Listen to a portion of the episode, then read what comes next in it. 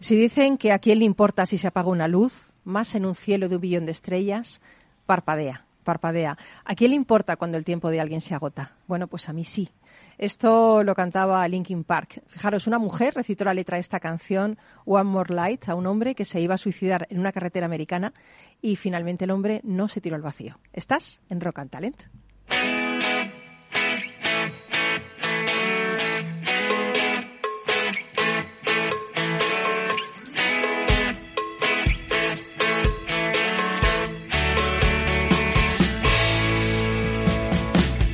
En Capital Radio, Rock and Talent, con Paloma Orozco.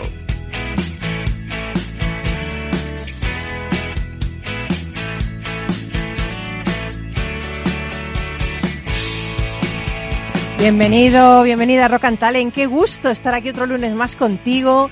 Vamos a hablar de cosas interesantes eh, que te van a hacer pensar. Bueno, eh, quería empezar eh, hablando un poquito de, la reina Isabel, ¿no? Eh, el puente de Londres ha caído. Este nombre en clave marcó la semana pasada pues el inicio del operativo que se puso en marcha tras la muerte de la reina, de la reina Isabel II. Eh, a mí me gusta mucho un lema de esta familia que decía, no somos una familia, somos una empresa. 70 años de reinado de esta mujer. Y es que la verdad es que la soberana británica gestionaba un conglomerado empresarial mediante The Crown Estate, una sociedad que se fundó para dirigir todos los negocios y el patrimonio de los reyes británicos. Oye, que no lo hizo tan mal, ¿eh? Que ya podíamos aprender aquí en España. Los beneficios de todo este conjunto de empresas son altísimos y sustentan pues el elevado tren de vida de la familia real. Bueno, entre los principales negocios incluye un extenso patrimonio inmobiliario, pues palacios, castillos, edificios del centro en alquiler que la sociedad posee en el centro de Londres. Además, un total de 18.454 hectáreas en el campo inglés y galés que son explotadas pues, por diferentes firmas agrícolas. Y también controla pequeñas empresas que se reparten por todo el país y que van desde la minería hasta la comida rápida. De hecho, la nueva adquisición de la reina de Inglaterra fue ni más ni menos que un McDonald's. Esto le gusta mucho a mi hermana, que siempre dice, voy a comer comida casera y se va al McDonald's. bueno, hoy en Rock and Talent contamos con la presencia de un amigo ya, ¿no? Ha venido varias veces. Es un hombre que yo no sé cómo le da tiempo a hacer todo lo que hace. De verdad que es que cada vez me alucina más y me hace más pequeña a su lado. Porque es increíble. Jorge Dinares, bienvenido. Hola Paloma, ¿cómo estás? Directivo, músico, eh, me estabas comentando además, ahora con otro puesto de trabajo, sigues componiendo esos discos maravillosos, esa música maravillosa, pero hoy nos vienes a hablar de, nos vas a hablar en un poquito de ese concierto benéfico Agárrate a la vida que va a tener lugar dentro de nada, dos días, ¿no? El miércoles. El, miércoles. Galileo Galilei, a las 8. Qué importante esto, ¿eh? Agárrate a la vida. Sí, la verdad es que, bueno, estamos, desde hace años colaboro con la Asociación La Barandilla en la prevención del suicidio y bueno, pues eh, hablando con ellos, pues decidimos hacer un concierto que fuera un concierto de rock que digamos que llamara a las personas que no necesariamente conocen el problema, sino que para con, el objetivo de extenderlo, ¿no? Y entonces eso, eso es lo que hemos organizado que sí, voy a bueno, yo he sacado unos datos que luego te voy a dar, que me he quedado mmm, pálida, vamos, mm. con estos datos, ¿no? Luego tendremos a, a Carlos Pucha Gibela, eh, ya sabéis que es el fundador so fundador, fundador de ese exitoso blog, quería decir, bookideasblog.com, que hoy nos trae un libro, oye, que le está echando un vistazo y de repente me gustan las matemáticas. Lo prometo. Yo no sé, pero yo tenía un profesor de matemáticas que no era muy bueno, no voy a decir el nombre. Me gustaba mucho el de latín porque era muy bueno. Don Evelio, Don Evelio era muy bueno. Pero las matemáticas era un poquito malo y no me gustaban demasiado. Pero es que es leer este libro, Apocalipsis Matemático, de Eduardo Sáenz de Cabezón, que es este profesor divertidísimo y, y, mis neuronas han bailado, han bailado de felicidad, como dice, cómprate el libro y las neuronas bailarán de felicidad. Es cierto, es cierto, totalmente. Luego nos lo comentará Carlos. Y César, teníamos ya ganas de verte. Hola, muy ¿Qué buenas. tal las vacances? ¿Qué tal las vacaciones? Bien, muy bien. La verdad es que no me puedo quejar. No me puedo quejar. ¿Has estado sido... bien? He estado muy bien, sí. Ya he cumplido los 30. Ya me ha tocado. ¿Has cumplido los 30? No sé si matarle o qué hacer con él. Hombre, no si sé. hay una segunda opción... te abrazaré y te felicitaré. Vale, gracias. Lo agradezco. Los 30, le dice como si fuera aquello, Que yo que sé. pillara, que nos Madre mía. Pues fíjate, yo no, ¿eh? Yo no, yo quiero mi edad, yo quiero mi edad. Yo no voy a decir lo que he cumplido, es- también los he cumplido en agosto, soy una leona, una león total. Los he cumplido en agosto, pero oye, que cada cosa tiene su edad. Mi padre dice Desde que si luego. no puedes correr, sé un buen entrenador, ¿sabes? O sea, yo ahora Ah, soy más muy bien. entrenadora Sí. que runner directamente. bueno, experto en mitología, en simbología, docente en la escuela de atención. Mm. Bueno, cuando me has propuesto este tema, eh, me he quedado ojiplática. No me así con todas las palabras. Y sin H, ojiplática. No me Es que extraña. Es alucinante. ¿Pueden los humanos prehistóricos enseñarnos a ser felices? ¿Cómo te has quedado, Jorge? Casi nada. Bien, bien, yo creo. O sea, Me interesa el tema. Interesa el tema, nos pilla un poco antiguo, pero, pero que yo creo que va a ser que sí. Yo creo que sí, es muy interesante, es a raíz de un, de un artículo que salió ayer en El País, Sí. eh, que es verdad que al final, leyendo el artículo, no se enfoca tanto en, lo- en los seres humanos prehistóricos, sino más bien en las sociedades tradicionales. Entonces estaba dentro de la sección de salud mental, que creo que va a tener Sí, mucho que ver con lo que vamos a hablar hoy. sí, sí. Y entonces era, claro, distintos estudios universitarios que se han ido realizando sobre lo que se llama sociedades tradicionales y cuáles son las pautas que podrían mejorar nuestra propia salud mental Ay, que se dan en ellas. Qué bueno, porque además a mí me, me fastidia mucho cuando la gente dice, no, yo no tengo problemas mentales, todos tenemos problemas Sí, mentales. En mayor o menor grado, pero... Hombre, a veces nos angustiamos, a veces nos deprimimos, a veces no sabemos cómo acometer algo, a veces nos enrocamos. a ver, Es con natural. Es que la vida es eso, que si no estás muerto. Las plantas no tienen problema ni los minerales, ¿sabes? No los tenemos las personas. Ellos- las plantas tienen los suyos. que ya bastante, ¿no? Sí.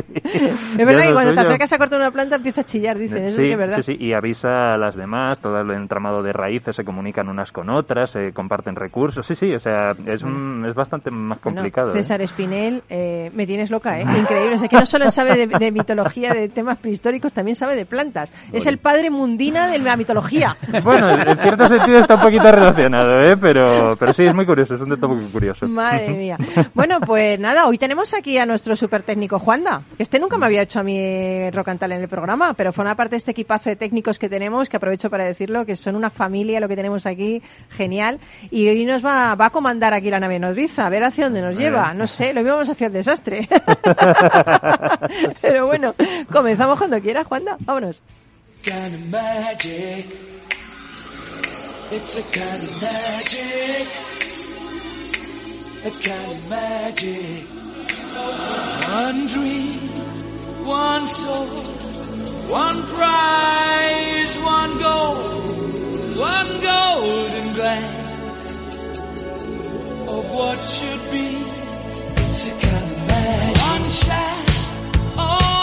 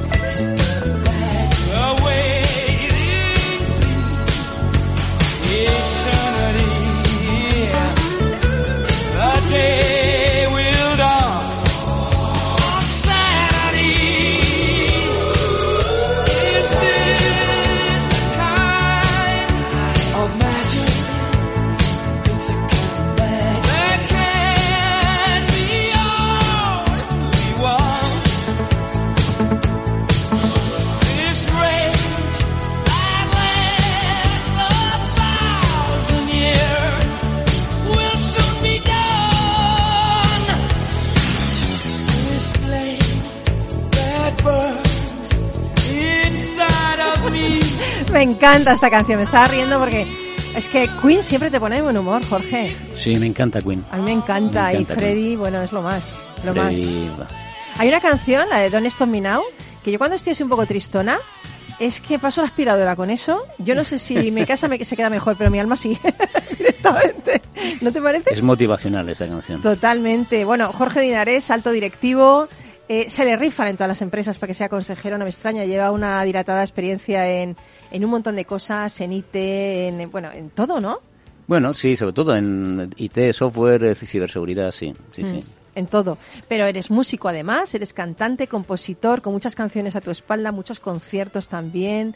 Eh, a mí me encantan tus canciones, es decir, ¿eh? Muchas Siempre gracias, que nos mandas y tal, mucho. la verdad es que me anima muchísimo, ¿no? Eh, tú te defines como un eh, hacedor de canciones y un poeta. Bueno, y hacedor de canciones y poemas. Intento, lógicamente, plasmar ahí pues lo que siento. ¿eh? Qué así. bueno, qué bueno. Entonces lo harás bien claro, si es lo que sientes, está claro. Bueno, pues si vienes a hablarnos de, de una cosa súper importante, ese concierto benéfico que, que bueno, pues eh, tenemos esa cita el 14 de septiembre en la sala Galileo Galilei, Correcto, el miércoles. el miércoles, ¿no? Que se llama Agárrate a la vida y lo hacéis para concienciar sobre la prevención del suicidio. Sí, bueno, dentro, sabéis que la semana de la prevención del suicidio a nivel internacional, de hecho hubo una manifestación, no sé si sabéis, en Sí. eh, el sábado que estuvimos allí precisamente, pues para pedir también un plan general para contra el suicidio, plan de prevención del suicidio. Hay muchos países, 26 países, que ya tienen un plan. El gobierno tiene establecido un plan eh, muy, muy bien diseñado para la prevención del suicidio. Es un problema muy importante que ahora comentaré un poco la dimensión que tiene. En España, pues a raíz de que se hizo una eh, manifestación el año pasado parecida, y hubo 2.000 personas por la castellana, eh, el presidente del gobierno eh, decidió crear el teléfono del suicidio 024, pero es una única, digamos, iniciativa, falta realmente Falta, un plan claro. serio de prevención Mm. del suicidio, porque donde se ha hecho, los países que han hecho un plan serio de prevención del suicidio han descendido el número de suicidios. En España estamos ahí estancados en 4.000 suicidios al año, Madre mía. 11 suicidios al día. Un suicidio cada dos horas. Y, eh, eh, un suicidio cada dos Exacta. horas. Un Y- suicidio cada dos horas. y- pero no es más, Mo- ese- mortal esto. en los últimos meses, eh, a raíz de COVID y demás, han crecido los intentos de suicidio. Afortunadamente, parece ser que, por la última estadística que tenemos del año pasado, es que están, eh, realmente son 3.964, creo que son, hay, eh, sí, los que hubo el año pasado, pero alrededor de los 4.000. Estamos muy estancados en los 4.000. Yo creo que se puede realmente Sí. ayudar mucho, y de hecho, con las iniciativas que se han ido haciendo, se, se ha ayudado mucho a mucha gente. Y bueno, pues creo lo primero es concienciar, concienciar, digamos, a la sociedad de que se puede hacer cosas que no hablar del suicidio no resuelve el problema. Claro. No, no, pero fíjate, Jorge, es que estabas dando los datos y yo he sacado un dato que me, me- me he quedado loca, porque actualmente el suicidio es la primera causa de muerte en la juventud española, de 15 a 29 años detrás de los accidentes de tráfico. Madre mía, ¿eh? O sea, entre los jóvenes No, de no, 15 detrás no. a 29 años, 15 son niños. Más que los accidentes de tráfico. O sea, es la primera Eso, causa de muerte de juvenil. los accidentes de que tráfico. eso, para a mí, personalmente, es lo que más me, me mueve. Es decir, el suicidio siempre es lamentable, trágico, claro. eh, trágico y, y, deberíamos evitarlo.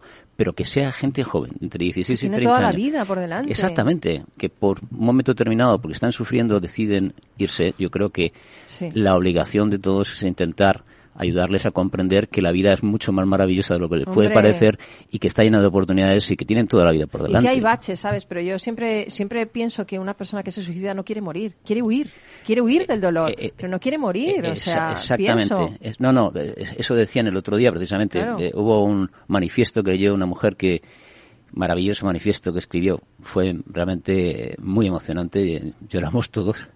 Y hablaba de eso, decía, no, es que la gente que yo me he querido suicidar no me quería morir, quería dejar de sufrir, ¿vale? Irse, sí. Eh, sabemos todo el mundo que al final pues, se cataloga el suicidio, las personas con ideas autolíticas como una enfermedad mental. Es decir, hay personas que tienen más predisposición Sí, a eso. sí. Pero hay mucha gente, Que te puede pasar a mucha, cualquier mucha, mucha, persona mucha en un gente dado, claro. que en un momento dado Hombre. ha pasado por ahí y con ayuda Se sale. se sale. Me encanta el tema del concierto. ¿Quién va a acudir a ese concierto? ¿Quién? Los artistas que Vaya cartel que me has traído, qué bonito. Bueno. Además lo has diseñado tú el cartel. Es que sirve para todo. Este hombre sirve para todo. Es increíble. Yo te- no iba a decir que de mayor quiero ser como tú porque soy mayor, pero, pero vamos, quiero ser como tú. A ver, ¿quién Bueno, va a venir a este concierto? Yo te- estoy súper contento porque he hablado, si he hablado con seis o siete artistas, todos han querido participar. Qué bueno, qué generosidad Ha también sido entre la una entre los maravilla. músicos, ¿eh? ¿eh? de forma solidaria, de forma desinteresada. bueno. Y bueno, ya que te voy a contar, pues el- la estrella, la estrella, porque es que no, no se merece otra, otro calificativo, es Miguel Ríos. Va a estar Miguel Ríos con nosotros. Mm. Madre mía. Va a participar Qué con nosotros bueno. cuando se enteró. Sí, yo voy a ir porque es un tema muy importante. Tal. Y ahí va a estar Miguel Ríos. Y aparte de Miguel Ríos, otros grandes artistas, pues va a estar Vicky Castelo, que es una sí. compositora cántabra fantástica. Va a estar Rafa Martín también. Eh, va a estar un grupo maravilloso que, que, no sé, que seguramente conocéis, se llama Track Dogs, que hacen música, son irlandeses y americanos, hacen música folk maravillosamente con unas voces increíbles. vienes arriba total con esta música, ¿eh? Por otro lado. Exactamente, son súper eh, divertidos.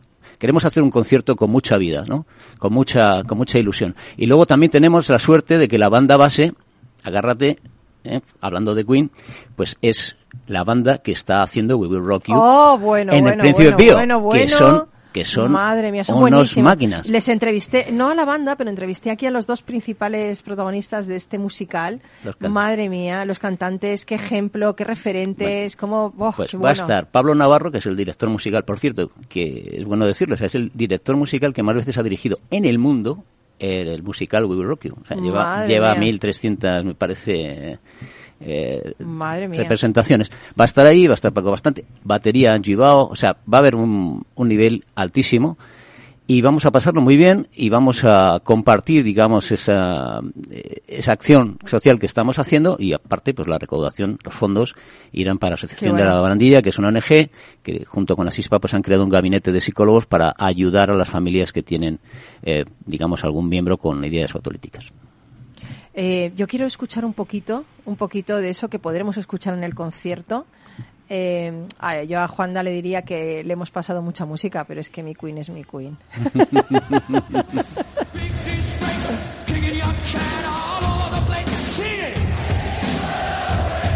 ¿Os atrevéis? ¿Os atrevéis? ¿Pero por qué no os atrevéis a cantar esto? Jorge, sí.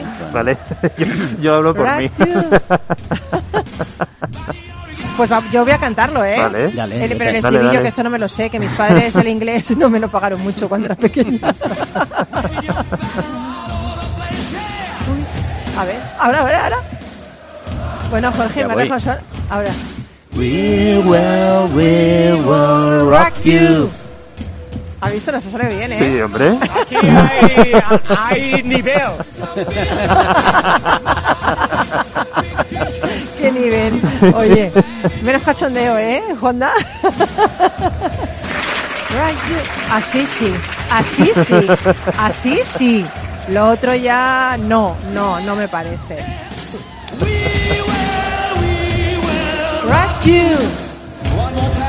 Bueno, ya se, se nos ha venido arriba, ya se nos ha venido.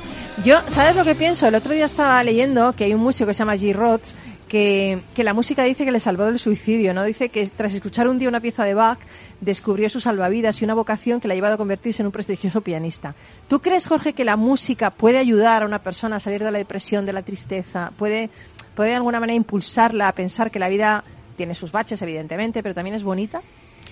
Hombre, no, no puedo decir que le pueda valer a todo el mundo. Yo te puedo decir que a mí, para mí la música es eh, fundamental, es como el oxígeno. Entonces, me- cuando estoy en una situación que no estoy demasiado contento, digamos, la música me cambia el humor. Entonces, eh, intento, bueno, en- entiendo, generalizando, que le puede pasar a todo el mundo, pero no tengo datos para demostrarlo. Pero sin duda la música es, un, es una cosa que Te es cambia un la regalo. química, te cambia la química del cuerpo, escuchar regalo. música que te gusta, las neuronas, eh, que se, la dopamina, la oxitocina, todo eso se genera unas sustancias químicas mucho más Te buenas. puedo contar una Sí, anécdota cuenta, cuenta. preciosa que me pasó en Milán, ¿eh? Italia. Entro en un taxi.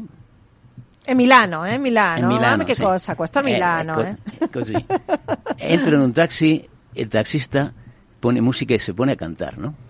Claro, y me quedo así un poco estupefacto, bueno, pues no es lo más normal, no es lo más habitual, y me dice, ah, la música, no le molesta, ¿no? Es que la música es maravillosa, dice. Eh, te da tanto y pide tan poco. Qué bonito, qué bonito, pues es que digo, qué maravilla, qué, qué arte, qué poesía. tiene Qué bonito. Yo pensaba que me ibas a decir, me metí en el taxi y estaba cantando mi canción. No, hombre, eso hubiera... Bueno, eh, Eso me ha pasado muy pocas veces, desgraciadamente. A mí me ha pasado pocas también que esté leyendo mi libro, ¿eh? El taxista no, porque si no se la pegaría. Sí. Pero un día en Sería correos... peligroso. en, en correos que fui a echar un sobre, sí que estaba. Te da mucho subidón. Pero, pero da igual, la verdad es que sí que es verdad que, qué bonito, la música te da tanto y te, y te pide tan poco. Eh, me gusta mucho el tema de, de que me has contado que, que eres voluntario en una asociación que se llama La Barandilla, ¿no? Ujú. ¿Qué hacen? ¿Estas, ¿Qué hace esta asociación? Bueno, no, eh, esta asociación se dedica sobre todo a problemas de salud mental, ¿no? Varias, tiene bastantes programas eh, trabaja con el centro de Día Lagman, eh, eh, la, esta es la presidenta de San Alancho, que es la, la presidenta de- del centro de Día Lagman, y bueno, pues eh, una de las cosas que, que, que hacen pues es la prevención del suicidio, y el teléfono, crearon un teléfono hace ya cuatro años que está dando servicio, y eh, bueno, pues eh, a mí el- el- me llega el problema me, y intento ayudar en lo que puedo. De hecho, cuando crearon el teléfono del suicidio, también compuse la canción que utilizaron como para, para lanzarlo. Eh, estoy, voy ahí a, a verles, intento ayudar en lo que puedo. ¿Cómo, cómo Y- se, llama la, y- cómo se y- llama la canción? eh, se llama Piensa en mí. Piensa en mí de Jorge Dinarés. Voy a ver si la tengo por ahí, eh, a ver si lo La tengo por ahí escuchar en sí. Spotify o tal. Sí. Sí, sí, es una canción que... Qué que- bonito, piensa en mí. sí, un poco lo que...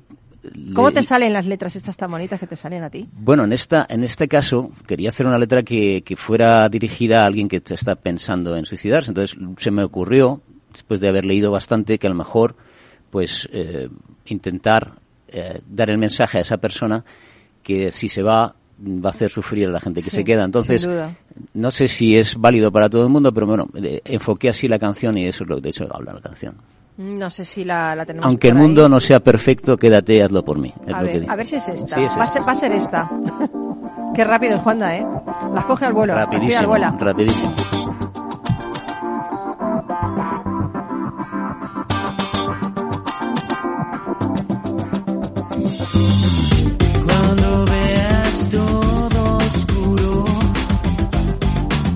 Piensa que existe la luz.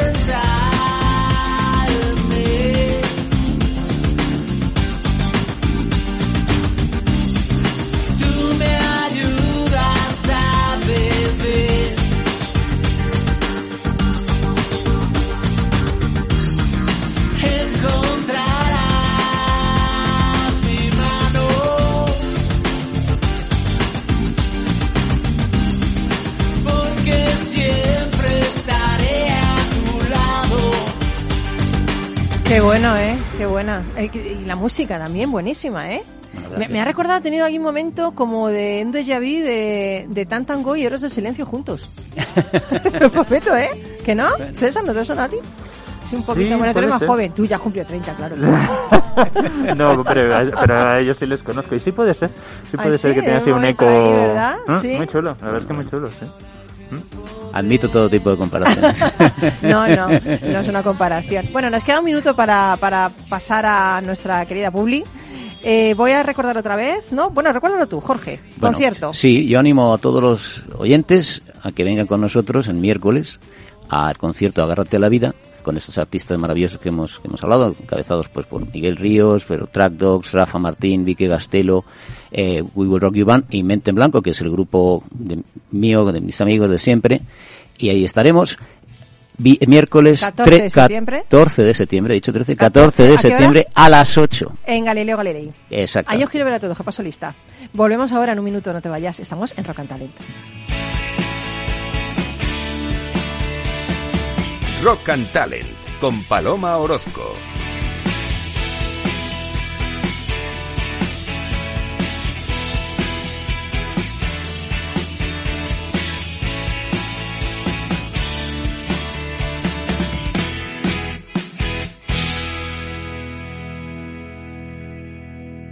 Capital Radio.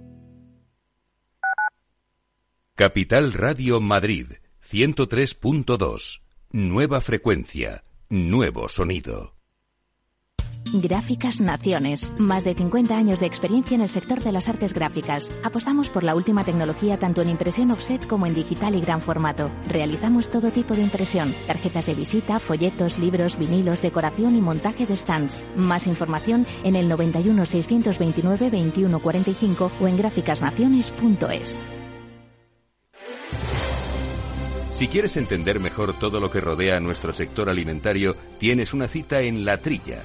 Un gran equipo de especialistas te acercará a la actualidad económica y política desde el campo hasta la mesa. Conocerás sus principales innovaciones sin olvidar las producciones más tradicionales. Los sábados de 8 a 9 de la mañana con Juan Quintana, La Trilla de Capital Radio.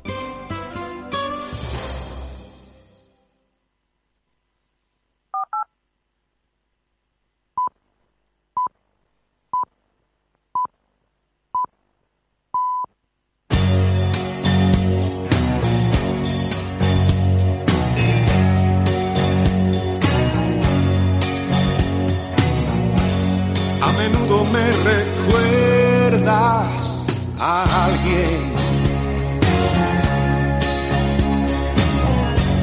Tu sonrisa la imagino sin miedo.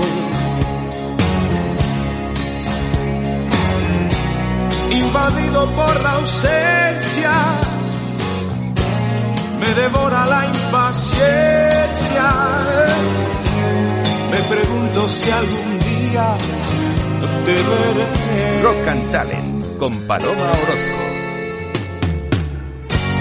Ya sé todo de tu vida y sin embargo no conozco ni un detalle de ti.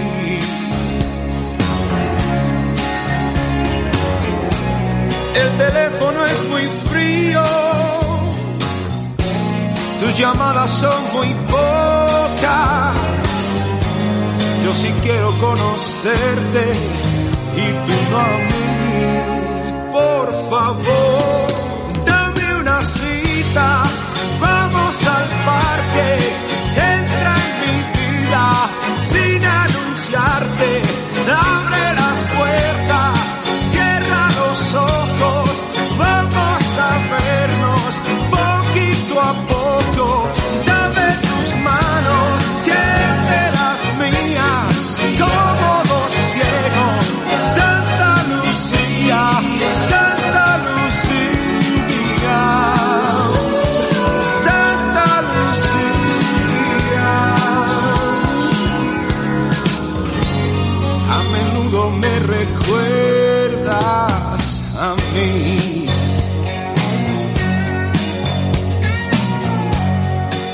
primera vez pensé, se ha equivocado. La segunda vez no supe de qué decir.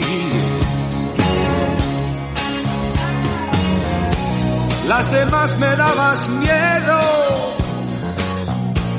tanto loco que andas suelto. Y ahora sé que no podría vivir sin ti. Por favor, dame una cita, vamos al parque, entra en mi vida sin anunciarte, abre las puertas. Bueno, Carlos Pucha Gibela, ¿qué tal? Buenos días. ¿Qué tal, Paloma? Encantado aquí de estar de vuelta después de las vacaciones. Que, que bien se te oye así por, por teléfono, se te oye una- un bozarrón. Claro, has descansado las vacaciones, se te nota, ¿eh? Debe ser eso. Oye, yo estaba diciendo antes, cuando te he presentado, eh, yo leo muchos libros, eh, bueno, muchos libros. Tengo que reconocer que no tengo tanto tiempo como tú. Me meto en tu blog, bookideasblog.com, y ahí me veo los que yo me interesa leer. ¿Sabes? Digo, a ver, ¿qué dice Carlos de este libro y tal? Y yo esa recomendación, pues... Y este libro, eh, Apocalipsis Matemático, el título ya me seducía. Pero cuando dice que las neuronas bailan de felicidad con las matemáticas, esto me parece absolutamente incompatible. ¿Y por qué crees eso? Porque tú crees que las matemáticas pueden ser divertidas, sinceramente. Yo sinceramente creo que sí pueden ser muy divertidas, lo que pasa es que se explican muy mal. Sí, sea, puede ese ser- es- va a ser esto, sí. Va Yo de verdad creo- estoy convencido de ello, ¿eh? Sí. es verdad que hay muy pocos buenos profesores de matemáticas, muy pocos. Bueno, Y este, precisamente este Eduardo Saez de Cabezón, este es un crack, ¿no? Es un crack, es Eduardo Sáez de Cabezón, autor del libro Apocalipsis Matemático, es catedrático de matemáticas, pero es que además es un divulgador de las matemáticas y las hace divertidas. Tiene un canal en YouTube que se llama Derivando, que también os aconsejo que lo Ah, de las derivadas, miréis. madre mía, las derivadas. Sí, sí. Uf, Y, lo que he y sufrido yo. realmente es que hay cantidad de juegos que se pueden hacer con las matemáticas y que las matemáticas influyen en nuestra vida diaria mucho más de lo que nos imaginamos y él lo cuenta y es, es muy divertido, ¿no? O sea, que, que realmente sí se pueden ser interesantes las matemáticas. Yo estaba un poquito leyendo lo que, lo que- de qué va el libro, ¿no? Y hay, hay tres cosas que yo no me quiero ir sin saber, ¿no? Primero, ¿cuáles son los números perfectos? Existen los números perfectos, pero yo conozco sí. los primos, los hermanos, los primos pues lejanos. pr- primero te voy a comentar que la, la numeración del libro ya es graciosa porque las páginas, en lugar de ser numeradas 1, 2, 3, 4, 5, 6, 7, pues va con números primos. Entonces va del Bueno. primer número primo hasta, hasta el que llega. ¿Cómo De hecho, mola? la última, Me gusta. La última página del libro es, la voy a mirar ahora que la tengo aquí delante, pues es la página mil- 1091, que es un número primo. Ah, bueno, pero ya sé por qué lo ha hecho, claro. Se está tirando el pisto. He escrito un libro de 1091 páginas. Pues tiene cuatro y le pone 1091. Así también lo escribo yo. Eso no me parece normal. Pero vamos a los números perfectos, que es tu Sí. pregunta y realmente supongo que la gente tiene curiosidad. Sí. Un número es perfecto cuando el número es igual a la suma de todos sus divisores. Y diréis, bueno, esto es un poco, parece un poco complicado, hay que recordar aquí cuando íbamos al colegio, etcétera. Sí, estoy Bueno, pues procesando el primer todavía, número sí. perfecto es el 6. Los divisores de 6 son 3, 2 y 1, y 3, 2 y 1 suman 6. Ah, vale, vale. Ya- ah, jolín, que lo acabo de entender ahora. Profesora, lo acabo de entender ahora con este nuevo profesor. Porque no me lo explicaron a mí así. Que, Pues bueno, ese- esos son los famosos números perfectos. Ah, y luego los números abundantes Ah, que son los hay que la suma de sus divisores son mayores que el propio número. ¿Y hay algún y- número bueno, que tenga un, un nombre así raro? Bueno, hay números felices, que eso te va a gustar. ¿Qué me estás contando? Sí, sí, sí. sí. Los Lo- números felices. Los números felices. Estos son los que voy a jugar yo a la lotería este año. ¿A los números felices cuáles son? Bueno, pues el primer número feliz, el primero de, de- de la lista es el 23. No sé si es un número que a ti te gusta, No, pero, pero, es un ¿por número es un feliz. número feliz este número que parece tan feo así a priori? Bueno, era, era el número que llevaba Beckham en el Real Madrid. o sea que- Bueno, ya salió, ya salió, ya salió, ya salió. Ya, ya me extrañaba que no saliera así. Pero, No, el- pues es un pero- número feliz. La definición es un poco más complicada. Tú tienes ver. que coger los dígitos del número, elevarlos al cuadrado, sumarlos, es decir, 2 al cuadrado sería 4, 3 al cuadrado sería 9, suman 13. Volvemos a hacer lo mismo. 1 al cuadrado es 1, 3 al cuadrado es 9, suman 10. Y vuelves a hacer lo mismo, 1 al cuadrado es 1, 0 al cuadrado es 0 y suma 1. Vale, tú me- decir, me vas a una lista, ¿no? De cuando tú haces todo esto, no, cuando tú haces toda esta operación y acabas en 1, es un número feliz. Que no Madre. hay tantos, ¿eh? O sea, no, hacer Bueno, esta es, alucinante porque César está haciendo así con la cabeza como si lo hubiera entendido, vamos. Más que, no, es que te voy, te voy a decir lo que pasa sin, sin quitarle mucho tiempo a Carlos. Lo, más que haberlo entendido, me está recordando mucho a la numerología que utilizan distintas religiones, la numerología sagrada, Claro, que juega claro. mucho precisamente con los números, con la geometría. Con El lunes que vienes te vienes a contar eso. No, oye, pero, pero no me digas tú, tocado. Paloma, que lo de los números felices no te mola. Ay, oye. me encanta. Me, me ha gustado. Pásame la lista porque voy a jugar a la lotería con los números Claro, felices. pero es Y- que luego hay números amigos, Paloma. Ay, ay, ay, estos ya me gusta mucho más. ¿Números amigos cuáles son? ¿Unos de otros? No, los números amigos... estos es se hablarán con los felices, no con los abundantes, puede ser. La- la los abundantes ya son muchos. Mira, la suma de los, de los divisores de un número es el otro número y al revés. Ah, vale, esto sí lo he entendido. sí. Entonces, los primeros números amigos que tenemos son el 220 y el 284. Que se llevan bien, vamos. Exacto, que se llevan bien. Vale. Y, y ojo, eso- ese- esos números amigos se conocen desde la época de Pitágoras hace más de 2500 años. Que se conocen de antes, por eso Sí, son amigos. o sea, lo Oye, una- un los momento. matemáticos de la época de, Un de momento. Pitágoras. Quiero saber por qué es tan importante el teorema de Pitágoras. Nadie me lo ha sabido explicar nunca. ¿Por qué es tan importante? Bueno, todo mundo lo- habla de ello. digamos, todas las... El, el teorema de Pitágoras realmente su Porque Pitágoras era un, un influencer de esa época, ¿eh? Pero su principal función en, en- en su momento, cuando se creó, eh, era medir terrenos, es decir, medir parcelas. Sí. Entonces, gracias al teorema de Pitágoras, se podía saber la superficie de un terreno. Hasta entonces era bastante complicado, con las matemáticas de entonces, que no tenían ni el número cero, no lo olvidemos, ¿eh? Eh, pues era bastante difícil el, el calcularlo. Y el teorema de Pitágoras resolvió ese problema cotidiano que era calcular la superficie de una extensión de terreno. Qué bueno. Y luego ya se ha aplicado en muchísimas, en muchísimas cosas. O sea, realmente está presente prácticamente en, en cualquier cosa que hacemos en la vida, empezando por la tecnología que hay detrás de los teléfonos móviles, por ejemplo. ¿eh? Toma ya. o, o de la, o de la geolocalización. O sea, todo eso, al final, está detrás el teorema de Pitágoras. ¿eh? Oye, Pero y- hay otra cosa de las matemáticas que cuenta Eduardo, que también te va a gustar, Paloma, que es aplicable a la vida diaria. Bueno, y a, la- a nuestra audiencia. Que es cómo decidir en qué cola ponerte en el supermercado. Toma, ya, esto sí que es importante. ¿A qué eso te gusta? Hombre, yo es que, me pongo- ¿sabes lo que hago yo? Yo pongo la cesta en una y me voy a otra. Cuando voy sola. No, pues mira, a que os habéis encontrado con esta, Sí. con este dilema. Pero a es diario, tenemos una cola con mucha gente, pero que llevan pocas cosas cada uno de ellos. Sí. Y en cambio tenemos otra cola donde hay dos personas, pero cada uno lleva un carro lleno hasta arriba. ¿En Sí. qué cola te pones? yo, yo, en principio me pondría en la de que hay menos, no hay carros. O sea, en la ¿Cómo que, no en la que hay menos, más gente, pero de Sí. menos cosas. Perfecto, pues las matemáticas de Eduardo Sáenz de Cabezón en su libro Apocalipsis Matemático te demuestra que es mejor hacer justo lo contrario a lo que haces tú. o sea, sabía yo que estaba equivocada si lo sabía. Porque tarda un montón pasar los ¿Qué te carros y todo, y ahí sigo yo todavía impasible al desaliento. No, pero si te, si te fijas, la, la teoría tiene, tiene su miga. Es decir, si hay más personas, hay más posibilidades de que pase algo con cada una de esas personas, aunque lleven pocas cosas. Ah, pues bueno. se le haya olvidado. Entonces, Y pagar, ¿no? Y pagar ralentiza, ¿no? Pagar ralentiza. Claro, vale. exactamente. Entonces, en promedio, siempre vas a tardar menos aquel sitio donde hay menos carros, aunque los carros estén más llenos. ¿Y hay más aplicaciones en la vida diaria de las matemáticas? Bueno, hay muchísimas. O sea, es que, es que, mm, vamos, yo creo que toda la vida es matemáticas, empezando por la música.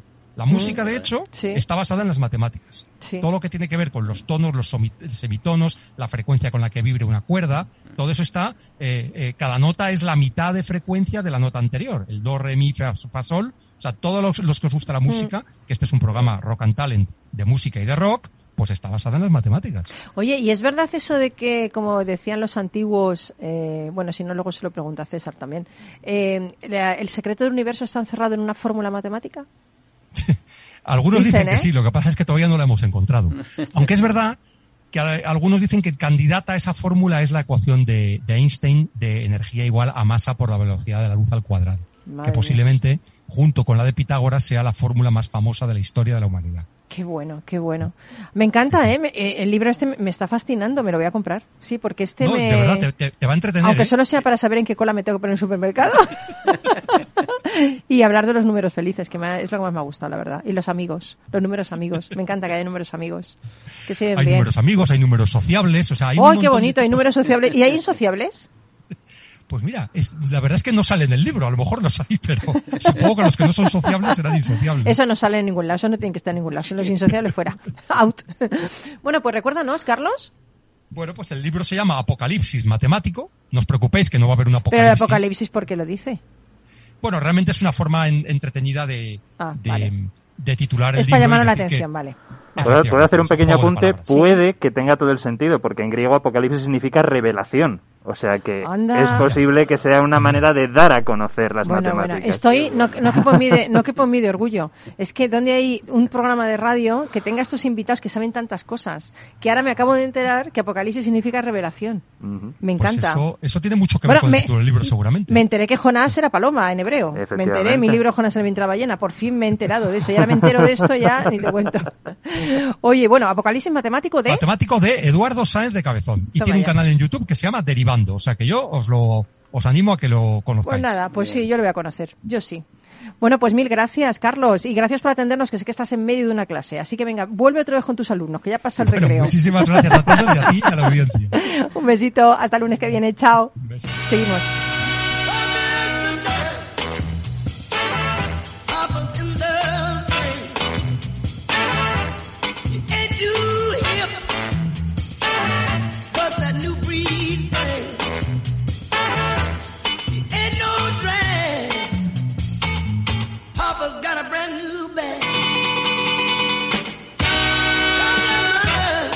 Rock and Talent. Capital Radio.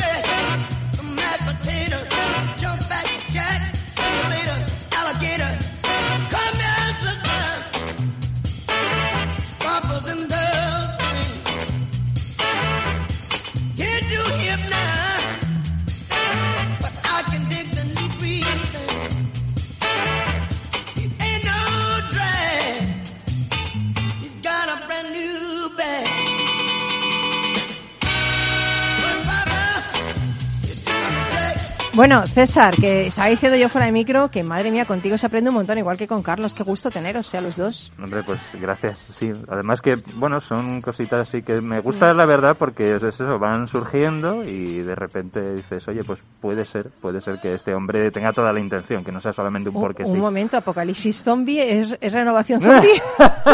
no, precisamente ese apocalipsis zombie está tomado de las películas de Ah, Hollywood. o sea, que es no eso es lo de mismo, extinción total. ah, no, no es vale, lo vale, mismo. Vale, no es lo mismo, No vale, lo vale, mismo. vale, vale. De hecho, otro dato, Sí. eh, zombie es una figura del folclore de África Occidental que tenía que ver mucho con la esclavitud. O sea, precisamente un zombie era el esclavo porque efectivamente se consideraba que perdía completamente su identidad. volun- y su voluntad. Su, su voluntad, su identidad. Y entonces en el folclore, especialmente de los cultos vudús, eh, se entiende el zombie, un muerto que ha sido resucitado por un hechicero vudú para hacerle cumplir las órdenes que le impongan. O sea, no es un muerto viviente que quiere comerse a las personas, sino que es un esclavo a las órdenes de un hechicero, de un brujo.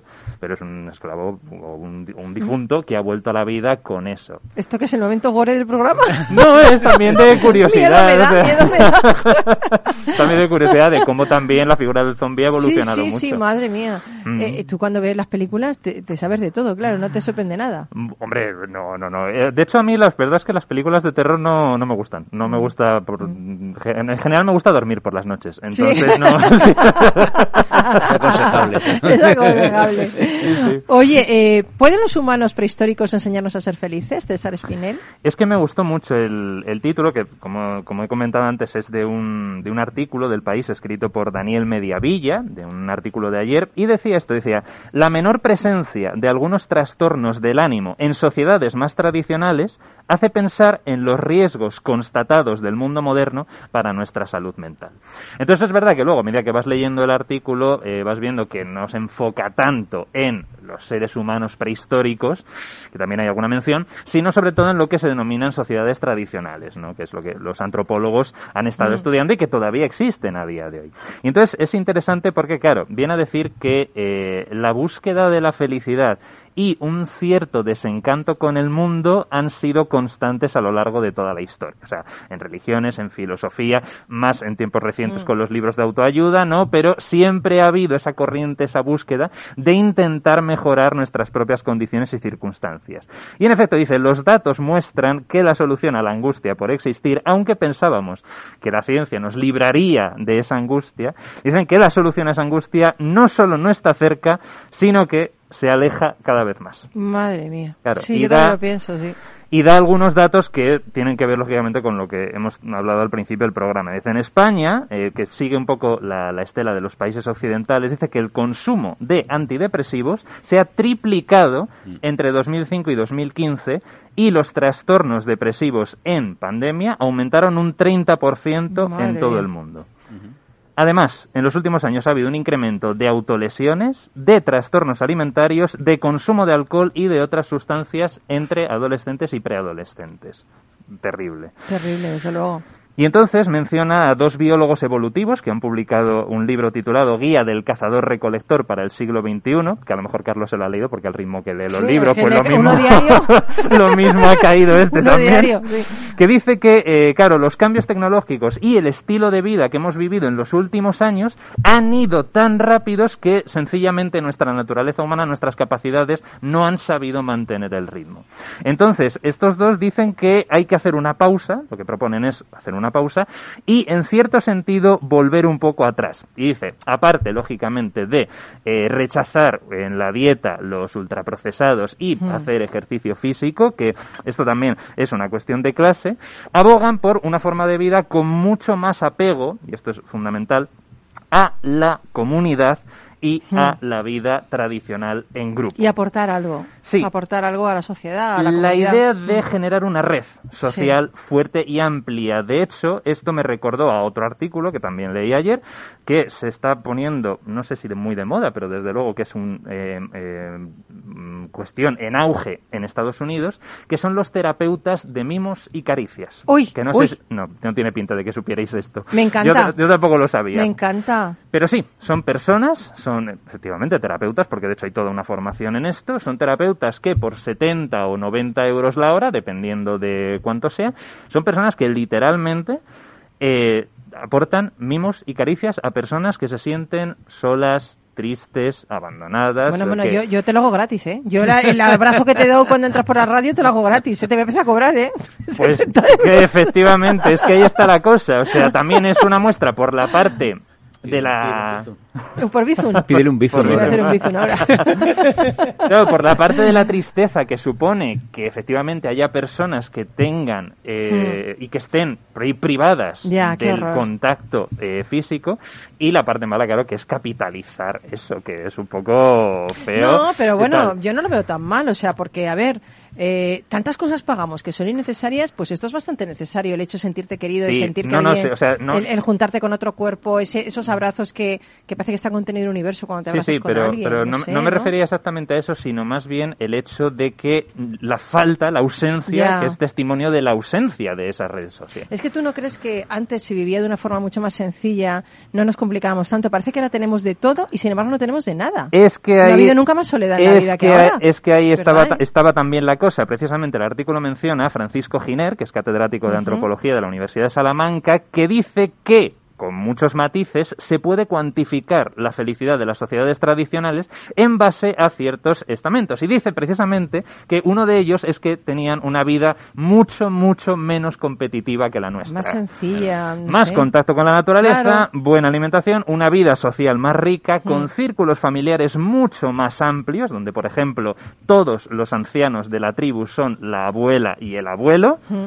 Aunque no tengan absolutamente ningún lazo familiar directo. Todos los niños juegan todos los días en grupos Juntos. grandes, hay un constante apoyo. Y una cosa que es muy curiosa, dice que es un componente muy interesante el de, que esto nos va a, a chirriar mucho porque no, no es típico de nuestra visión, que es la cesión de parte de la propia libertad a la familia o a la tribu que tiene un efecto protector. Y dice, claro, si confías en el colectivo para tomar decisiones por ti, como podría ser, por ejemplo, un matrimonio, es mucho más fácil porque no tienes que lidiar con la frustración que supone el tomar decisiones equivocadas. Y además tienes otra visión. Y tienes otra visión. Y entonces recogía el testimonio de un chico que sus padres habían arreglado su matrimonio y le preguntaba al psicólogo, ¿no preferías haberlo hecho tú? Y dice, no, porque mis padres, No mis abuelos, mis tíos, dicen, conocen mucho mejor a las mujeres de mi tribu y lo han elegido mucho mejor de lo que podría haberlo hecho yo. Pues mira, en otras circunstancias te diría, pero en estas creo que te, te lo eligen mejor los demás. visto lo visto. Es que es, o sea, visto lo visto. es, es muy interesante, hay, hay mucho que matizar, lógicamente, pero de verdad yo invito a todo, a todo el mundo a que se lea el artículo porque Qué bueno. realmente es muy, muy interesante. Bueno, pues mil gracias por acompañarnos, César. Eh, eh, te Nada, espero el lunes que viene para esto que me has dicho, ¿eh? De No, te lo estoy diciendo en serio, ¿eh? Se piensa que es broma. ¿Te ha, te ha gust- te ha gustado? Me ha encantado, me ha encantado, me ha Bueno, encantado. estupendo. Y nos vamos a ir con algo así, no sé qué nos ha puesto Juanda por ahí, porque es que os voy a hablar para irnos un poco así con humor, ¿verdad? Un poquito contentos, animar a la gente el lunes, que es el mejor día de la semana, porque es cuando empieza todo. Y te voy a hablar de, os voy a hablar de Sherlock Holmes. No os digo más.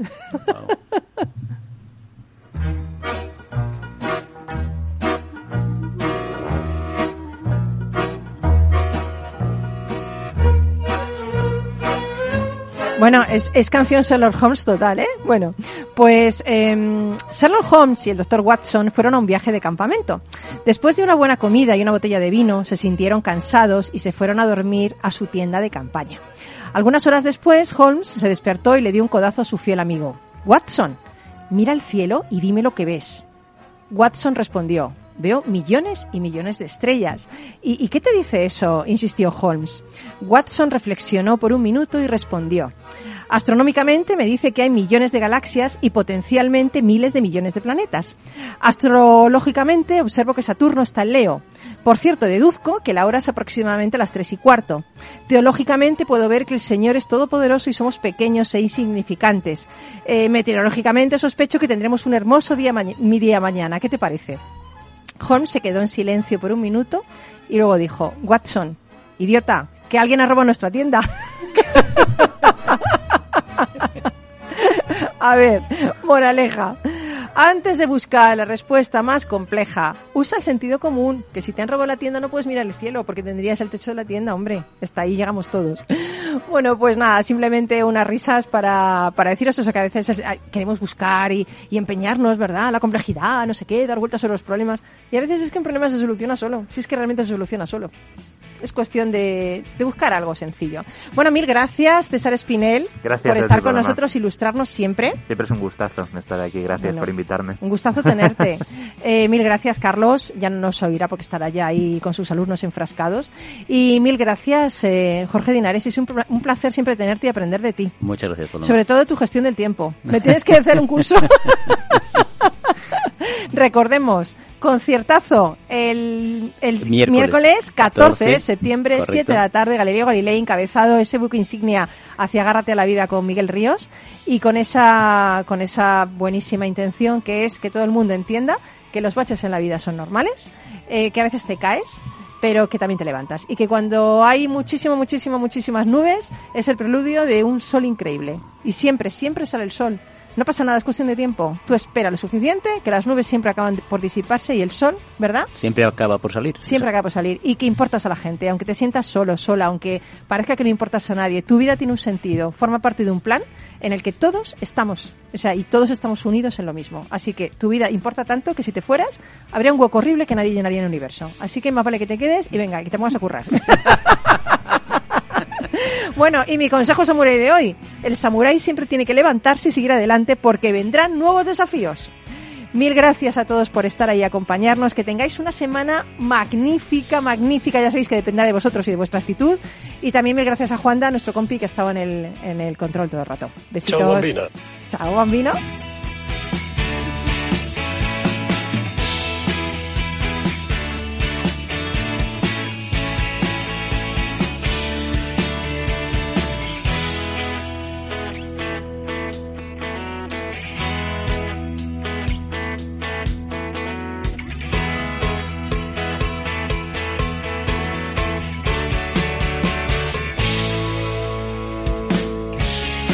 Rock and Talent, un programa para ti, para compartir, para sentir, con Paloma Orozco.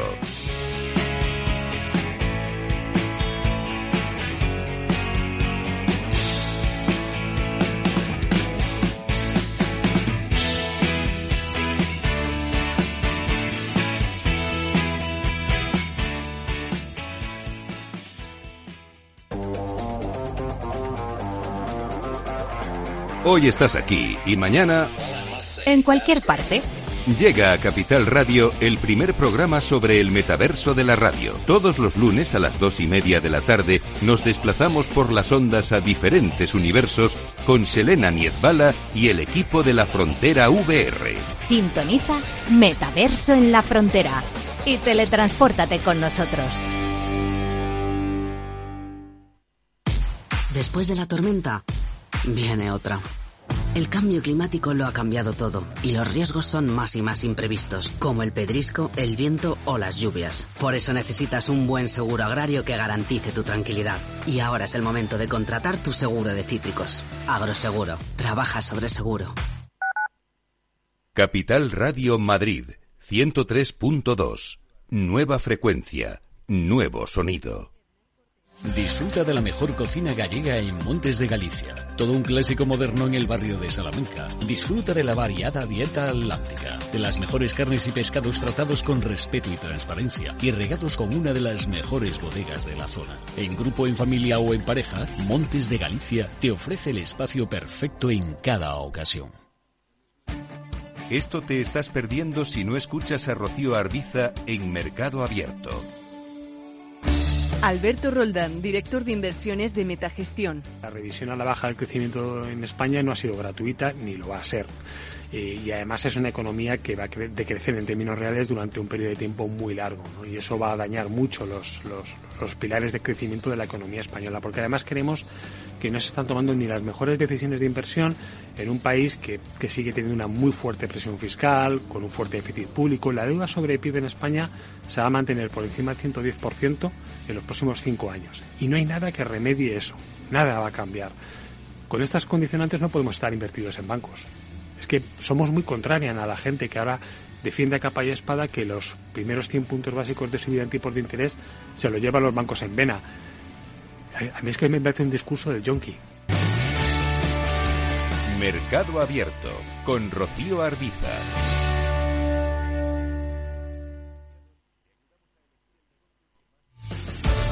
Muy buenas, mi nombre es Sergio Fernández y estoy aquí para invitarte al primer programa de criptomonedas de la radio española. ¿Quieres saber qué es un Bitcoin? ¿Qué es esto de Cardano, Solana, Ethereum? Todo esto te lo vamos a contar en Cripto Capital de lunes a jueves de aquí en Capital Radio.